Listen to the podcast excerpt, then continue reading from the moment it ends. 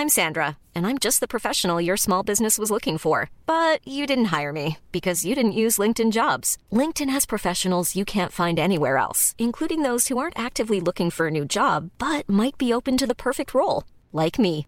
In a given month, over 70% of LinkedIn users don't visit other leading job sites. So if you're not looking on LinkedIn, you'll miss out on great candidates like Sandra. Start hiring professionals like a professional. Post your free job on linkedin.com/people today. Qu'est-ce que j'ai dit à, Elon Musk? Vous voulez venir en Europe? On va avoir des règles et les voilà. Il faut que nous ayons un cloud souverain. La tactique TikTok, opacité, addiction et ombre chinoise. Est-ce qu'on est en train de vivre une révolution? Moi, ce que je dis, c'est que la révolution a déjà eu. L'IA est déjà là, elle est déjà omniprésente absolument partout, et le monde ne s'est pas effondré. Signaux faibles, le podcast de siècle digital qui décode l'actualité du numérique.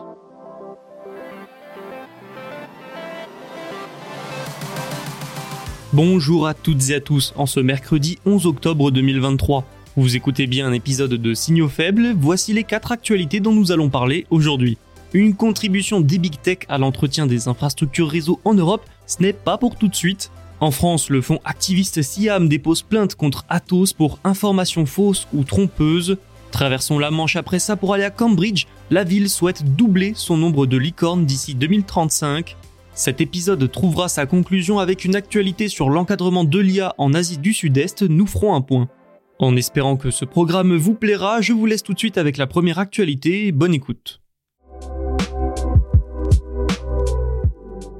Les opérateurs de télécommunications européens pourraient bien attendre longtemps avant d'avoir gain de cause. Vous le savez peut-être, nous en parlons régulièrement dans Signaux Faibles, les opérateurs européens veulent que les big tech participent à l'entretien et à la mise à jour des infrastructures réseau. Ils sont nombreux, comme Orange ou encore Telefonica, à faire pression auprès des instances de l'Union européenne.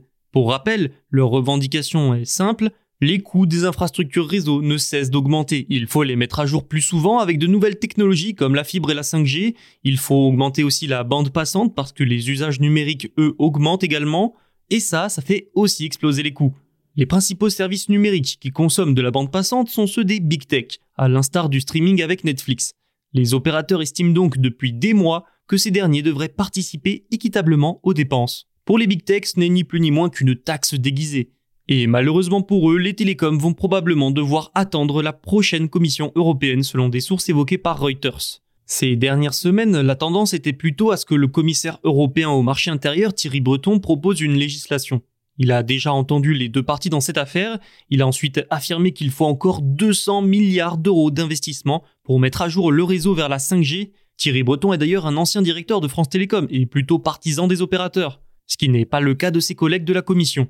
Il y a fort à parier qu'il va établir une stratégie, un calendrier pour répondre à ces revendications, mais pas avant l'année prochaine. Sauf que cette Commission européenne est en place jusque fin octobre 2024, date de fin de son mandat de 5 ans, ainsi, c'est probablement la prochaine qui devra légiférer ou non, une future commission qui comptera peut-être moins de partisans pour les opérateurs que l'actuelle. Le fonds activiste Siam, un actionnaire minoritaire d'Atos, a déposé une plainte auprès du parquet national financier. Il estime que le marché a été très régulièrement trompé par la direction du groupe sur un projet de scission de ses activités. Bertrand Meunier, président du conseil d'administration d'Atos, est particulièrement visé par la plainte pour diffusion d'informations fausses ou trompeuses. Enfin, une plainte contre X a également été déposée par le fonds. Pour Atos, c'est une plainte de plus. Le fonds Alix AM, actionnaire minoritaire de la société, a déjà déposé en septembre une plainte auprès du parquet national financier pour corruption active et passive. Au centre de ces conflits, un projet de scission annoncé en juin 2022. Atos voulait alors séparer sa division Tech Foundation du reste. Donc les activités historiques de cette division liées à l'infogérance devaient être séparées des activités cloud, informatique quantique, supercalculateur et cybersécurité. Ces quatre dernières activités ont d'ailleurs fusionné pour devenir Eviden. Voilà pour le projet au centre des débats. Mais le fonds activiste Siam, qui possède un peu moins de 1% du groupe, accuse Atos d'avoir fait, je cite, volte-face sur le projet de scission initial, transformant scission en cession. Lors d'une assemblée générale le 28 juin 2023, Atos aurait affirmé à ses actionnaires qu'il s'agissait bien d'un projet de scission et non de cession. Bertrand Meunier aurait donc utilisé des termes trompeurs pour évoquer les conditions de cession et d'absence d'unanimité au Conseil. Par la suite, Athos s'est entendu avec le milliardaire Daniel Kretinsky pour que ce dernier acquiert la division Tech Foundations en août 2023. Le Fonciam s'est alors demandé pourquoi Athos prévoyait, je cite encore, deux augmentations de capital massives pour un montant total de 900 millions d'euros. Bref, pour vous résumer, cette opération avec Daniel Kretinsky irait à l'encontre des propos tenus par Bertrand Meunier. Pour ce qui est du fonds Alix AM, ce dernier accuse la direction d'Atos d'opacité. Sur les trois dernières années, Atos n'aurait pas fourni au fond les informations autour des honoraires versés aux banques, avocats et cabinets de conseil sollicités. Voilà, cette affaire est plutôt compliquée, vous l'entendez, mais il faut surtout retenir qu'Atos a encore du pain sur la planche pour finaliser toutes ses opérations dans le cadre de sa restructuration.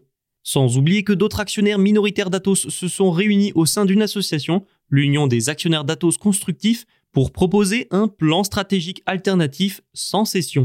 Cette affaire est loin d'être finie.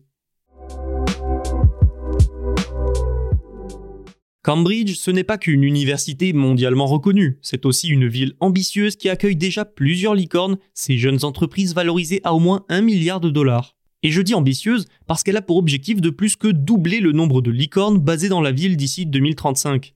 Un objectif qui entre dans le cadre d'un nouveau partenariat entre les universités locales, le gouvernement et l'industrie. Selon le Financial Times, dans le cadre de ce partenariat, Innovate Cambridge présentera des propositions pour stimuler la croissance et doubler le nombre d'entreprises multinationales d'ici à 40 ans dans la région.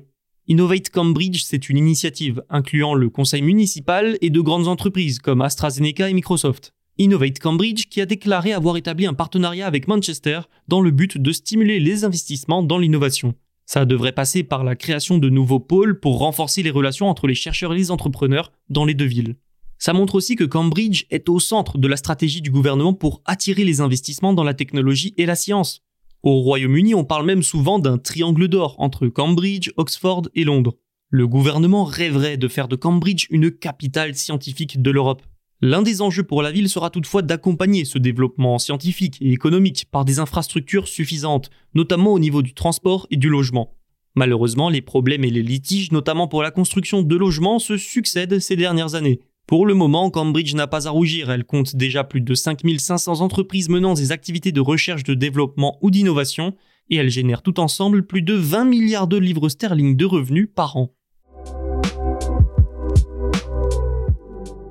Nous avons un peu plus de précision sur l'encadrement de l'intelligence artificielle en Asie du Sud-Est. Les pays de cette région du monde semblent adopter une approche favorable aux entreprises et similaire à celle des Américains. Reuters aurait examiné un projet confidentiel sur la gouvernance de l'IA de l'Association des Nations de l'Asie du Sud-Est, l'ASEAN. Selon le média, ce projet devrait être finalisé en janvier 2024. Meta, IBM ainsi que Google auraient déjà été consultés sur sa viabilité. Et cet encadrement de l'IA de l'ASEAN serait donc non interventionniste, on va dire. Il demande par exemple aux entreprises de prendre en compte les différences culturelles des différents pays, N'oublions pas que, comme toutes les politiques de l'ASEAN, celle-ci est volontaire et doit permettre de guider les réglementations nationales. Les dix pays de l'organisation ont des politiques parfois très différentes sur des sujets pourtant similaires. Uniformiser un encadrement de l'IA serait donc de toute façon très compliqué. Cette AI Act sud-asiatique demande notamment au gouvernement d'aider les entreprises en finançant la recherche et le développement. Et il conseille également à ces entreprises de mettre en place une évaluation des risques liés à l'IA tout en leur laissant choisir les modalités de mise en place et les détails. Après tout, vous l'avez entendu, les questions ici d'un conseil et non d'une obligation ou même d'une demande. Concernant les risques de désinformation via de l'IA, ce projet, selon Reuters, se contente d'une mise en garde. Charge ensuite aux différents pays de réagir de la meilleure des façons. Pas besoin d'en dire beaucoup plus pour comprendre que cette approche de l'ASEAN est bien loin de celle de l'Union européenne. D'ailleurs, plusieurs responsables politiques des pays de l'ASEAN affirment que l'Union européenne a été trop rapide à vouloir réglementer. La Corée du Sud semble également vouloir adopter une approche souple pour l'encadrement de l'intelligence artificielle, tout comme le Japon, qui a cependant le souhait d'uniformiser les règles au niveau international. Les Européens semblent donc de plus en plus seuls. Toutefois, nous devrions bien voir une version finale du AI Act européen arriver dans les prochains mois. Reste à voir si cette approche stricte de l'Union européenne se sera assouplie d'ici là face à la position des autres pays. Les responsables européens souhaitent eux aussi convaincre d'autres nations d'imiter leur approche basée sur le risque, mais c'est mal parti. C'est déjà la fin de cet épisode. Tous les podcasts de Siècle Digital sont disponibles sur siècledigital.fr et les plateformes de streaming. À demain.